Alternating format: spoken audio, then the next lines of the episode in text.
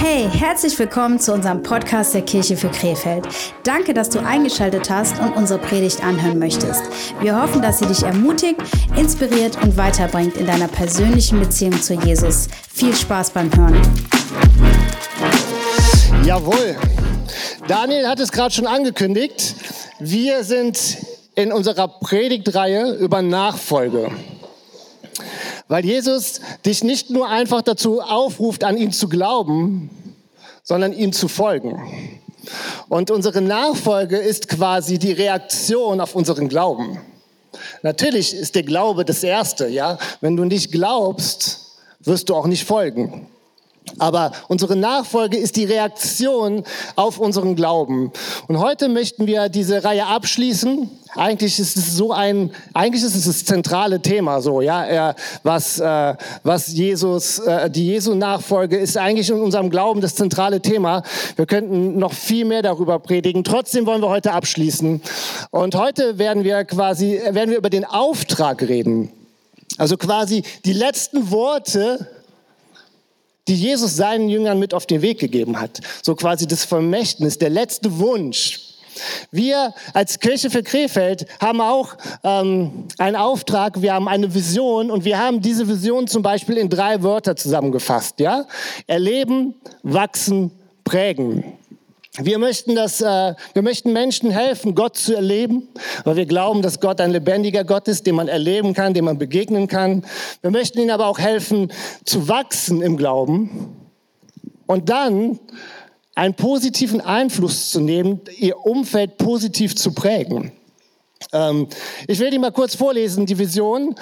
Ähm, wie gesagt, wir haben sie runtergebrochen auf drei Worte, erleben, wachsen, prägen, haben aber noch ein paar Satz, Sätze darunter geschrieben. Wir wollen Gott erleben und eine bedeutsame Beziehung zu ihm, untereinander und zu anderen Menschen aufbauen. Jeder Mensch hat einzigartige Talente. Gemeinsam setzen wir unser Potenzial ein, um Gott zu dienen und Menschen zu helfen. Wir wollen unser Umfeld positiv beeinflussen und prägen, denn wir sind von Gottes Möglichkeiten begeistert. So viel dazu. Hört sich schon mal ganz gut an. Ne? Ähm, lass uns aber mal ein bisschen reingehen, ähm, weil da, wo wir das von ableiten und worum es heute Morgen geht, äh, sind wie gesagt äh, so mit die letzten Worte, die Jesus seinen Nachfolgern, seinen Jüngern mit auf den Weg gegeben hat. Und ich möchte lesen aus dem Matthäusevangelium. Letzte, in der letzten Predigt haben wir ja gehört, äh, dass die Bibel unser Maßstab ist und daran orientieren wir uns.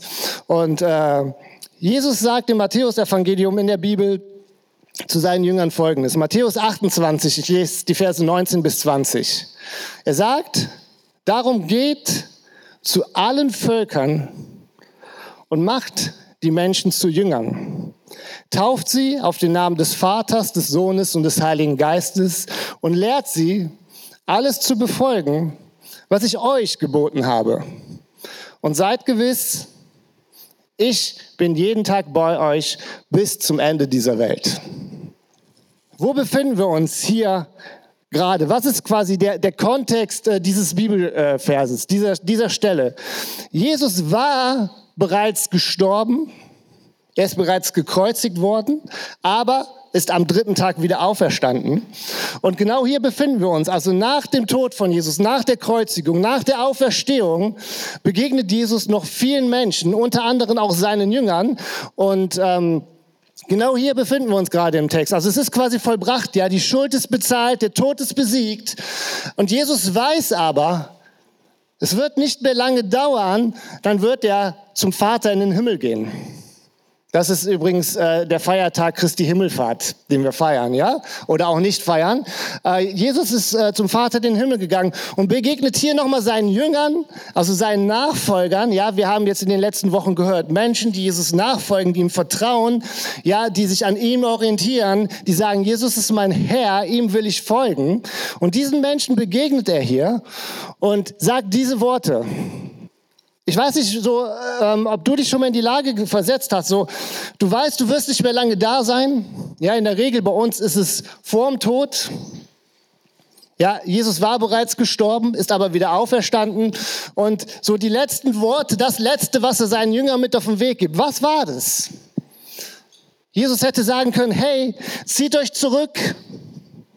Ja, nimmt, nimmt Abstand von der Gesellschaft, nimmt Abstand von der bösen Welt und schaut, dass, dass ihr irgendwie durchkommt und euren Glauben bewahrt, damit ihr in den Himmel kommt. Ja, und wenn ihr einmal dabei seid, streitet darüber, wer recht hat. Ja, äh, diskutiert darüber, äh, wer die bessere Bibelauslegung hat, aber schaut, dass ihr euch irgendwie zurückhaltet und zurückzieht, weil ähm, da draußen ist alles böse. Sagt Jesus nicht. Ich möchte noch mal eine andere Stelle vorlesen. Wir haben ja vier Evangelien und das Interessante ist, ähm, dass diese Evangelien ja teilweise aus oder aus unterschiedlichen Perspektiven weitergegeben wurden. Ja, es kann ja sein, dass du und ich bei irgendeinem Event waren und jeder berichtet aus seiner Perspektive von diesem Event. Und das ist ja interessant, weil da manchmal ein bisschen andere Perspektiven drin sind. Das Interessante ist allerdings bei den vier Evangelien, dass die Grundaussagen und so alle übereinstimmen.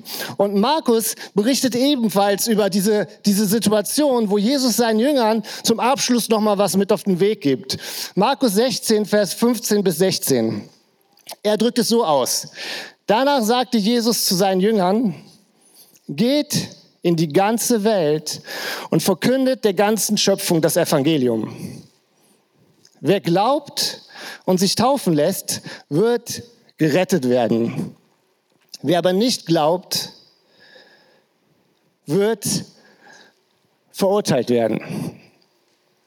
Das Erste, was wir erkennen bei diesem Auftrag, den Jesus gibt, oder was wichtig ist zu erkennen, Jesus spricht hier zu seinen Jüngern, zu den Leuten, die ihn bereits kennen, die ihn bereits erlebt haben. Und dieser Auftrag ist nach außen gerichtet. Ich brauche mal wieder ein paar Freiwillige. So fünf, sechs, sieben Leute. Wer möchte? Wenn nicht, suche ich aus. Yes, sehr gut. Also wer zählen kann, so drei, vier brauche ich noch. Selbst aus der letzten Reihe kommen die Leute. Super. So, jetzt machen wir, machen wir Folgendes. Stellt ihr fünf euch mal in so einem Kreis zusammen und äh, wenn ihr möchtet, nehmt euch mal so auf den Arm wie so beim Fußballspiel. Jetzt habe ich doch wieder Fußball erwähnt, Marie, sorry. Marie hat sich nämlich beschwert, dass ich so viel über Fußball rede. So, aber ihr habt das vielleicht schon mal gesehen, so bei so einem Fußballspiel äh, oder egal auch was für ein anderer Teamsport, so das Team kommt nochmal zusammen und äh, redet nochmal und macht so ein Teamhuddle und stimmt sich nochmal ein aufs Spiel und sowas. Das ist ja total gut. Jetzt haben wir nur Folgendes. Ruth, lauf du mal da vorbei und guck dir das ganze Spiel mal so ein bisschen an. Und ihr besprecht euch mal intern und ähm, tut mal so, als wenn ihr was zu sprechen hättet. Wir sehen schon Folgendes. Eine Gruppe die so unterwegs ist und die sich so aufstellt, kriegt gar nicht mit, was außerhalb dieses Kreises passiert. Ja? Geh du auch noch mal dazu, Tabea.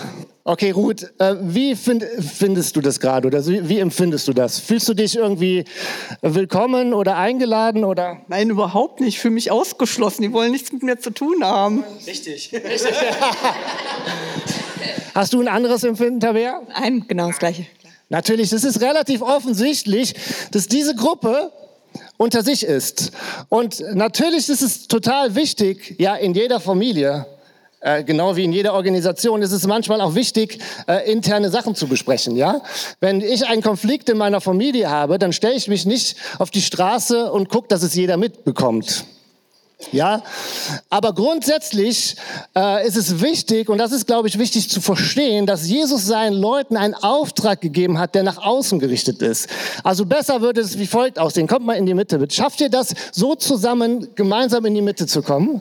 Und natürlich ist es auch irgendwie wichtig, was sie machen, ja, weil wir sehen, das gibt ihnen ja einen gewissen Halt und sowas. Ähm, aber jetzt dreht euch mal bitte einmal um, bleibt so, wie ihr steht und dreht euch nur einmal jeder um. Ja, das sieht gut aus. Super, ganz genau. Schon haben wir ein bisschen eine andere Situation, ja. Wir sehen hier, sie sind immer noch zusammen und äh, wenn äh, der Jan ein Problem hat, dann kann der Daniel ihm helfen oder umgekehrt und äh, hakt euch mal so ein. Vielleicht kann man sich auch ein bisschen einhaken, aber der erste Effekt ist schon mal, die bekommen überhaupt erstmal mit, was da draußen abgeht. Guck mal, jetzt seht ihr auf einmal, es sind auch andere Menschen da, oder? Sag mal, ah. Richtig so. Und jetzt äh, lasst mal den, hakt euch mal nicht mehr ein. Und Jesus hat zum Beispiel Folgendes gemacht an einer anderen Stelle. Sagt er zu seinen Jüngern, schickt er seine Jünger in die verschiedenen Dörfer. Und er hat gesagt, immer zu zweit äh, geht in die verschiedenen Dörfer und verkündet meine Botschaft. Ja, jetzt geht mal zum Beispiel Marie und Daniel geht mal weg. Wichtig, ja, sie sind nicht alleine Und jetzt läuft die Tabea denen zufällig mal über den Weg. So, jetzt gibt es natürlich Menschen, denen man begegnet, die sagen, hey, lass mich in Ruhe. Ja, mit Kirche und Gott will ich nichts zu tun haben. Und das ist in Ordnung, weil wir wollen ja niemanden zwingen, wir wollen ja niemanden irgendwie nötigen. Aber es gibt auch Menschen wie Tabea zum Beispiel, die äh, auf einmal fragt, hey, ich habe gesehen, so was, ihr wart da gerade in so einer Gruppe. Was ist das überhaupt für eine Gruppe? Und erzählt mal. Und äh, Marie und Daniel sind natürlich bestens vorbereitet und, äh, und, und erzählen ihr und berichten ihr einfach so ihre Erfahrungen, die sie mit Gott gemacht haben, die sie mit Jesus gemacht haben. Und Tabea sagt, hey, cool, das nächste Mal, wenn ihr Gottesdienst habt, sagt doch mal Bescheid, ich komme mal mit. Und Tabea kommt, schaut sich das an, Ne, ich habe übrigens gerade das Gefühl, ich erzähle deine Geschichte, Tabea, ne? ja, und äh, sagt, hey, richtig cool und schön und ähm, sie erlebt Gott, entscheidet sich, äh, ich möchte auch mit diesem Jesus leben, lässt sich taufen und jetzt stellt euch mal wieder im Kreis zusammen, nach außen gerichtet den Kreis. Und ist euch was aufgefallen? Die ist auf einmal gar nicht mehr außen vor, sondern sie ist dabei. Ja? Okay, sehr schön. Äh, macht mal, gib mal einen Applaus. Wir hätten das jetzt auch weiterspielen können mit Ruth auch, ja. Also Ruth, nicht, dass wir dich jetzt hier aber was ich eigentlich äh, nur ähm, dadurch darstellen möchte, ist, ja, die Botschaft, die Jesus uns als seine Jünger und als Kirche gibt, ist nach außen gerichtet. Und es ist total wichtig, dass wir merken und dass wir lernen als Kirche oder dass wir nicht dahin kommen, dass wir eine Insidergruppe werden, sondern unsere Botschaft ist nach außen gerichtet. Lass uns mal weitergehen und ein bisschen tiefer reingehen. Äh, was ist die Botschaft? Oder worum geht es? Ich habe gerade gesagt, wir als Kirche haben unsere Vision in drei Wörter ähm, so auf drei Wörter runtergebrochen. Da will ich ganz gerne einfach dranbleiben oder drinbleiben in dem Wording. Und das erste Wort ist erleben. Wir glauben, dass du Gott erleben kannst. Wir glauben, dass Gott ein lebendiger Gott ist, dem man begegnen kann. Ja, in ganz unterschiedlichen Situationen. Im Gottesdienst, im Alltag, zu Hause, auf die ganz unterschiedlichste Art und Weise. Es gibt manche Leute, die kommen und sagen, hey, boah, im Lobpreis, ja, wenn Lobpreis im Gottesdienst ist, da, da erlebe ich irgendwie Gottes Nähe und spüre Gottes Liebe. Richtig gut. Andere Menschen sagen, boah, in der Predigt, da, da begegnet mir Gott. So andere sagen, hey, wenn ich allein in die Natur gehe, bin ich Gott nahe. Es gibt ganz, ganz unterschiedliche Möglichkeiten und Wege, Gott zu erleben. Fakt ist, wir glauben, dass Gott erlebbar ist und dass du Gott erleben kannst, ja. Und heute Morgen sitzen ganz viele Menschen hier, die ihre eigene Geschichte haben mit diesem Jesus.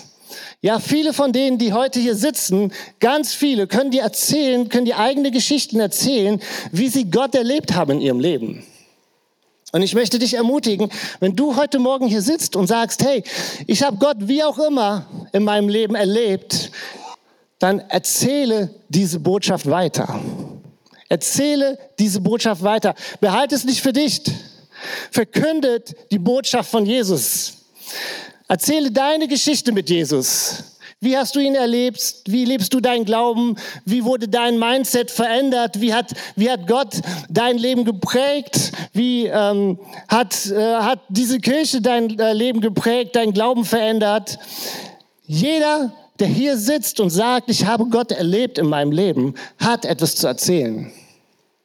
Und diese Botschaft und dieser Auftrag, den Jesus gibt, ist nicht nur für die Profis.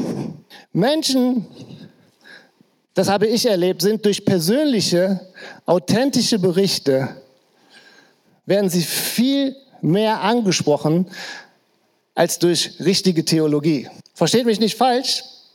Ich glaube, eine gute Theologie ist richtig und ist wichtig, ja. So die Theologie ist so, äh, ich mag dieses Bild, ist so der das Skelett unseres Glaubens, ja. Und wir wissen, ohne das Skelett ist der menschliche Körper würde in sich zusammenfallen. Aber das, was äh, Menschen letztendlich abholt und anspricht, ist doch oft die persönliche Marke. Ja, mein Äußeres, meine Augen, mein Mund, das ist das, was, was, ich, was mich individuell macht und was Leute sehen und was Leute abholt. Ja, und ich möchte dich ermutigen, wenn du etwas mit Jesus erlebt hast, ja, auch wenn du meinst, dass es noch so klein ist und dass du kein riesengroßer Theologe bist und die Bibel zu wenig kennst, das, was du persönlich mit Jesus erzählt hast, ist das, was Menschen abholt und was Menschen hilft, ebenfalls Jesus zu erleben und sich für Jesus zu öffnen. Also erzähle diese Botschaft. Ja, geht zu allen Völkern, sagt Jesus, und bringt ihnen diese Botschaft auf die unterschiedlichste Art und Weise. Ja, bei den Juden anders als bei den Griechen. In Afrika anders als in Deutschland.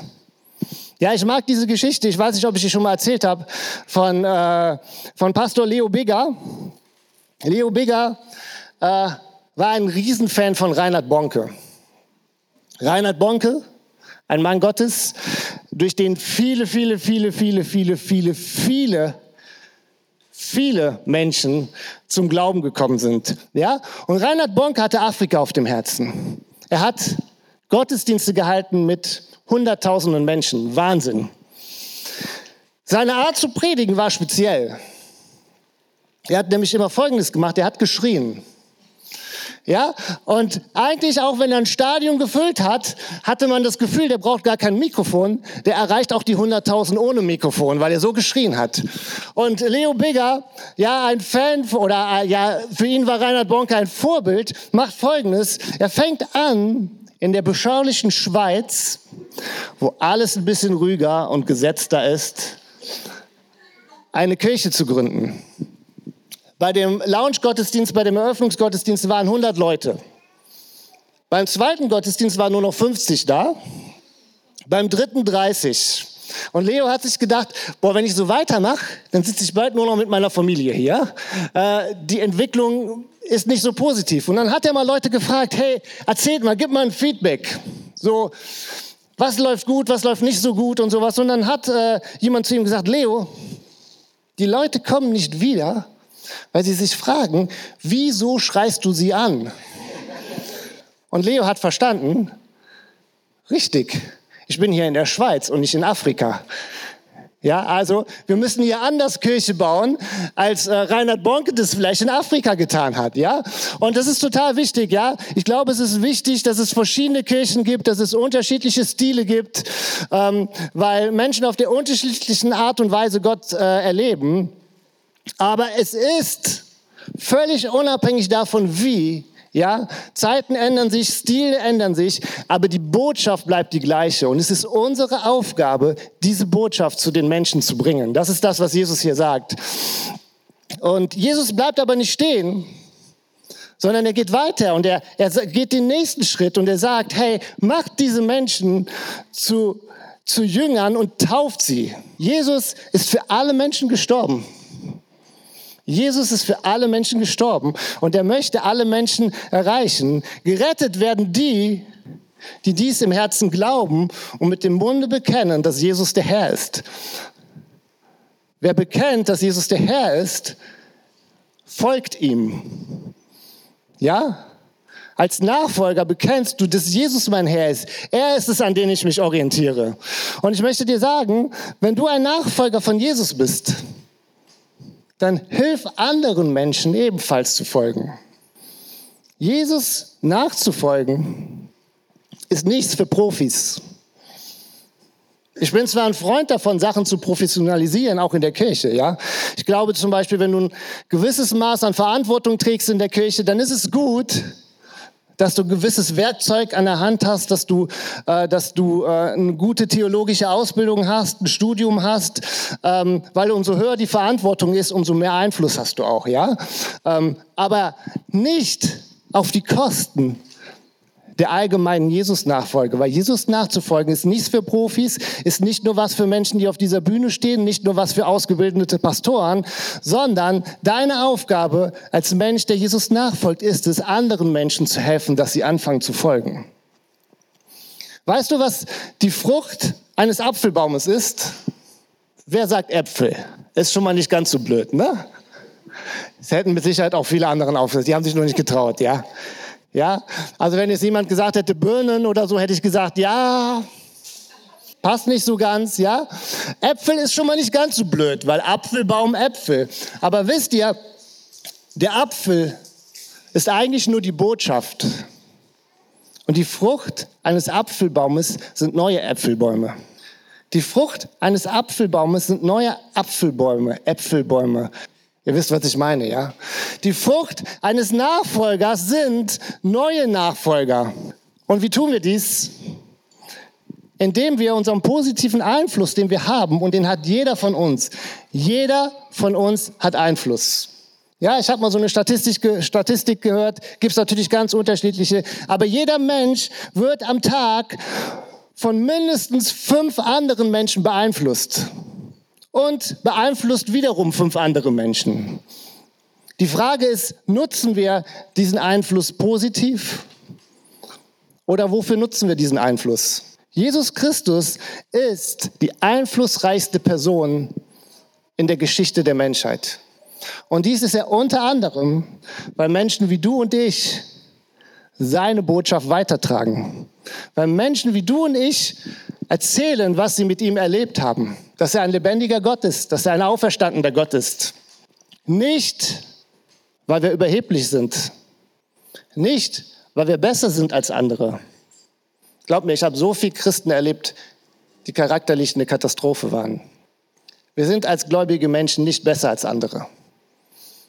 Wir tun das nicht aus einem überheblichen Herzen, weil wir meinen, wir sind besser, sondern wir tun dies, weil wir Gottes Liebe erlebt und erfahren haben und diese Liebe weitergeben möchten. Wenn du irgendwas erlebt hast, was dir geholfen hat, was dir gut getan hast, dann wirst du es weitererzählen.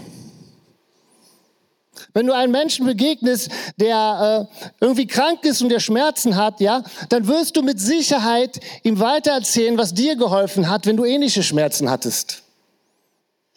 Ja, ich zum Beispiel bin äh, Allergiker.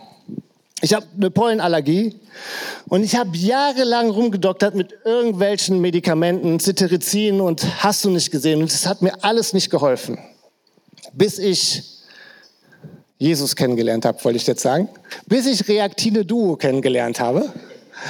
Ja, Reaktine Duo hat mir geholfen. Und jeder, der mir über den Weg läuft, in, irgendwie in der Zeit, wo, wo gerade die Allergie aktiv ist, wo die Pollen fliegen und Probleme hat, frage ich, hey, kennst du Reaktine Duo? Weil das hat mir geholfen. Ja, Reaktine Duo ist bei mir, schlägt so an, das muss ich gar nicht regelmäßig nehmen. Das nehme ich, wenn es mir gerade schlecht geht, wenn ich merke, die Pollen sind viel unterwegs und ich habe Probleme, dann schmeiße ich mir die Tablette ein und dann habe ich für Tage Ruhe. Das Gute ist bei Reaktine Duo, ich mache ein bisschen Werbung, ja, merkt ihr? Das, das ist zurzeit nicht lieferbar, das ist nicht das Gute. Ich habe zu viel Werbung gemacht, ja.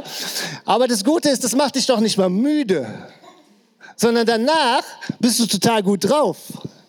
Keine Angst, das ist legal alles, ja. Auch nicht verschreibungspflichtig, kannst du, kannst du mal in der Apotheke bestellen, wenn es lieferbar ist, ja. Aber natürlich erzähle ich das weiter. Natürlich erzähle ich das Menschen, die, wo ich sehe, die haben auch Schwierigkeiten. Aber nicht, weil ich überheblich bin, nicht, weil ich meine, ich bin besser als sie, sondern weil ich etwas erlebt habe, was mir und meinem Leben gut getan hat. Ja? Und wenn du Jesus erlebt hast, auf welche Art und Weise auch immer, erzähle diese Botschaft weiter. Gott sagt an einer anderen Stelle zu Mose, hey Mose, ich habe dich gesegnet, damit du, ein, damit du ein Segen sein kannst für andere, damit du ebenfalls ein Segen sein kannst. Wir möchten Menschen nicht nur von Nachfolge erzählen, sondern wir möchten Menschen helfen, ebenfalls Jesus zu, äh, nachzufolgen. Wir möchten sie fördern und möchten sie begleiten. Und das tun wir unter anderem in dieser Kirche durch unsere Dream Teams. Jetzt denkst du vielleicht, hä, Dream Teams, die sind doch in erster Linie dazu da, damit die Kirche läuft. Natürlich Ohne die großartigen Teams, die wir bereits haben und Menschen, die sich einbringen, Menschen, die sagen, hey, ich gebe ich geb, äh, diesen Teams, ich gebe dieser Kirche Priorität, würde das alles nicht laufen. Aber wisst ihr, was der eigentliche oder der wichtigste Grund ist von Teams? Wir wollen Menschen fördern und helfen, ihr Potenzial und ihre Talente zu entdecken und zu entwickeln und ins Gottes, in Gottes Reich zu investieren. Und die andere Sache, wie wir das zum Beispiel tun wollen, ist durch Kleingruppen. Wenn du im Glauben wachsen möchtest, benötigst du Menschen, mit denen du gemeinsam unterwegs bist, mit denen du deinen Glauben teilst, mit denen du dich austauschst. Glaub mir, wenn du das versuchst alleine zu tun und zu machen, dann wirst du nicht durchkommen. Und wenn, dann wirst du sehr schräg werden. Weil es ist wichtig, Menschen an der Seite zu haben, die einen auch mal spiegeln, die einem auch mal sagen, hey, das kannst du so nicht sehen, das kannst du so nicht machen. Ja, wir brauchen einander. Wir brauchen einander, um miteinander uns auszutauschen, zu reden, auch mal zu diskutieren und vielleicht auch, wenn die Beziehung stimmt, jemanden mal auf was Unangenehmes aufmerksam zu machen. Mit anderen Worten, du brauchst eine Kleingruppe. Ja? Wir starten äh, nächstes Jahr Anfang Februar wieder mit neuen Kleingruppen. Äh, schau im Januar aus äh, oder schau halt Ausschau äh, und melde dich in einer Kleingruppe an. Ich möchte noch mal zusammenfassen jetzt die komplette Predigtreihe. Puh, seid ihr ready? Also wir haben die letzten Wochen oder Monate ja eigentlich über das Thema Nachfolge geredet, weil, und ein Satz ist dir wahrscheinlich immer wieder begegnet, wenn du die Predigten gehört hast, weil Jesus ruft dich nicht nur dazu auf, an ihn zu glauben, sondern ihm zu folgen. Ja? Und Jesus möchte dich rausholen aus deinem überforderten Leben, was du gerade lebst. Er möchte dich rausholen aus der Überforderung, die Überforderung, die du erlebst aufgrund von persönlichen Ansprüchen, die du an dich hast, aufgrund von gesellschaftlichen Ansprüchen, denen du hinterherjagst, vielleicht auch aufgrund von frommen Ansprüchen, die Menschen, die aufgelegt haben in deinem Leben, du, wo du aber merkst, es tut dir nicht gut, es schadet dir und es zieht dich runter, es, es grenzt dich ein, es grenzt dein Wachstum ein. Jesus möchte dich rausrufen aus der Überforderung, indem du deinen Fokus auf ihn richtest und auf das, was er für dein Leben vorbereitet hat. Er möchte dir eine göttliche Vision schenken für dein Leben. Weißt du, einer meiner die Sachen, die mich am meisten begeistern in meinem Dienst oder meiner Verantwortung als Pastor, ist zu sehen, wie Menschen im Glauben wachsen, ihre Berufung finden und das Leben leben, wozu Gott sie berufen hat. Gott möchte dir eine göttliche Vision schenken für dein Leben. Dinge, wo du vielleicht bis jetzt nicht drüber nachgedacht hast, wo du dachtest, das ist unmöglich. Aber Gott hat eine Berufung auf dein Leben gelebt. Es wird nicht jeder Profi im Sinne von ausgebildeter Pastor, ja. Die Berufungen können ganz unterschiedlich aussehen, aber Gott hat eine Vision für dein Leben und er möchte dir diese Vision zeigen und schenken, weil das das Beste ist, was du mit deinem Leben tun kannst. Was kostet es dich, Jesus nachzufolgen? Die Währung, in der du deine Nachfolge zahlst, ist Vertrauen. Vertraust du, dass Jesus Gott ist? Vertraust du, dass er für dich gestorben ist, dass er auferstanden ist, dass der eine göttliche Vision für dein Leben hat, dass er weiß, was gut und was richtig für dein Leben ist. Bist du bereit, ihn deinen Herrn zu nennen? Das heißt, sich seinem Willen unterzuordnen und ihm zu folgen. Die Kosten der Nachfolge sind Vertrauen. Jesus ruft uns dazu auf, die richtigen Prioritäten in unserem Leben zu setzen, haben wir in einer Predigt gehört. Weil deine Prioritäten entscheiden über deine Zukunft. Den Sachen, den Dingen, denen du heute Gewicht gibst, denen du heute Priorität gibst, die dir wichtig sind, wo du deine Zeit investierst, wo du äh, deine Talente investierst, das sind die Bereiche, das sind die Dinge, wo du in Zukunft von ernten wirst. Es ist gut und es ist wichtig, Ziele zu haben. Viele Menschen scheitern aber daran, die richtigen Prioritäten zu setzen. Ja, ganz einfaches, praktisches Beispiel. Wenn äh, du körperlich fitter werden möchtest, aber nicht bereit bist, die Priorität zu setzen, ein, zweimal die Woche dich sportlich oder körperlich zu betätigen, dann kannst du dieses Ziel haben, aber du wirst dieses Ziel niemals erreichen. Weil die Prioritäten, die du setzt, bestimmen über die Ziele und die Ergebnisse, die du in Zukunft erreichen wirst. Und es ist, äh, wir sind dazu aufgerufen als Christen, das haben wir von Mona gehört, ein dankbares Leben zu führen, ein Leben in Dankbarkeit. Dankbarkeit ist ein Lebensstil und nicht abhängig von dem, was du hast oder von dem, was du nicht hast. Die Bibel ist der Maßstab, haben wir beim letzten Mal gehört. Es ist wichtig, dass es Maßstäbe im Leben gibt. Als Jesus Nachfolger bauen wir uns nicht unsere eigene Welt, sondern wir schauen auf das, was Jesus sagt und was Gott sagt und was er für unser Leben hat. Und das lesen wir in erster Linie in der Bibel und was dort steht. Und heute haben wir davon gehört, dass wenn du mit Jesus unterwegs bist, wenn du sagst, ich folge Jesus, dann ruft Jesus dich auf, Teil des größten Auftrages zu sein, der in dieser Geschichte auf dieser Erde je stattgefunden hat, nämlich Menschen zu helfen, zurück nach Hause zu kommen. Zurück nach Hause zu kommen. Verkünde die Botschaft. Dort, wo du bist, das, was du erlebt hast, das ist kein Auftrag für Profis, für Pastoren, sondern ein Auftrag für jeden, der irgendwie mit Jesus unterwegs ist und ihm folgt. Lass uns alle noch mal einmal gemeinsam aufstehen, bitte. Wenn du einen Satz behalten möchtest aus der kompletten Predigtreihe, jetzt denkst du vielleicht, ich bin kleingläubig. Meine Erfahrung als Prediger zeigt mir, ein Satz ist schon richtig gut. Dann behalte diesen Satz bitte dass Jesus dich nicht einfach nur aufruft, an ihn zu glauben, sondern ihm zu folgen. Und vielleicht können wir alle einmal die Augen schließen. Wenn du heute Morgen hier bist und sagst, hey, heute Morgen möchte ich die Entscheidung treffen, an Jesus zu, oder Jesus zu folgen, nicht nur an ihn zu glauben. Mein Glauben hat sich entwickelt in den letzten Monaten, Jahren, wie auch immer. Und ich glaube jetzt, dass es Jesus gibt. Ich glaube, dass er der Herr ist, dass er der ähm, Sohn Gottes ist, dass er für mich gestorben ist am Kreuz. Aber heute ist der Tag, wo ich mich entscheide, ihm zu folgen. Dann lädt Jesus dich heute Morgen ein und sagt, komm, folge mir nach. Ich hole dich raus aus dieser Überforderung, aus falschen Wertevorstellungen, aus falschen Zielen, die du hast, die dich erdrücken, die dich fertig machen, die dich runterziehen. Ich möchte dir eine göttliche Vision für dein Leben schenken. Ist jemand heute Morgen hier, der sagt, heute ist der Tag, wo ich mich entscheiden möchte, diesen Schritt zu gehen und Jesus zu folgen? Dann gib mir ein kurzes Zeichen bitte, dass ich für dich beten kann. Alle anderen halten die Augen geschlossen bitte. Dankeschön. Jesus, und ich danke dir für Entscheidungen, die getroffen werden im Leben. Ich danke dir, dass wir wissen dürfen, wenn wir uns für dich entscheiden, dann sind wir nicht allein unterwegs, sondern du bist bei uns bis ans Ende dieser Welt. Komme, was wolle.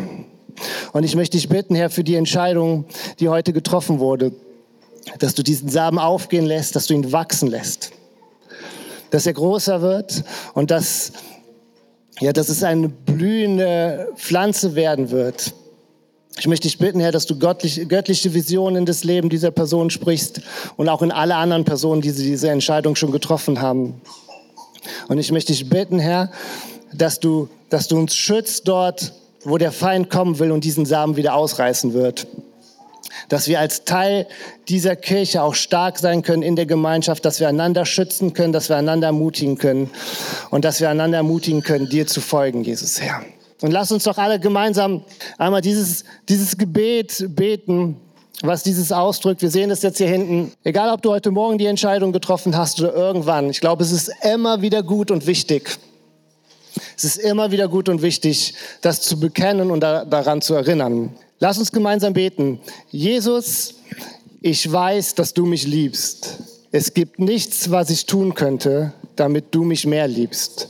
Und durch nichts, was ich tue, würdest du mich weniger lieben. Du bist für mich gestorben und auferstanden. Ich glaube an dich. Du bist mein Gott, mein Retter und mein Herr. Bitte schenke mir die Vergebung meiner Schuld. Ich möchte mit dir als dein Kind leben und du sollst mein ganzes Leben bestimmen. Ich danke dir, dass ich durch dich wirklich frei bin und ein Leben in Ewigkeit habe. Amen. Wir hoffen, die Predigt hat dir gefallen und wird dir weiterhelfen. Wenn du mehr über uns als Kirche erfahren möchtest, solltest du unbedingt in einen unserer Gottesdienste kommen. Alle Infos dazu findest du auf unserer Internetseite kirchefürkrefeld.de oder du folgst uns auf Instagram. Wir würden dich sehr gerne kennenlernen. Bis dahin, ciao!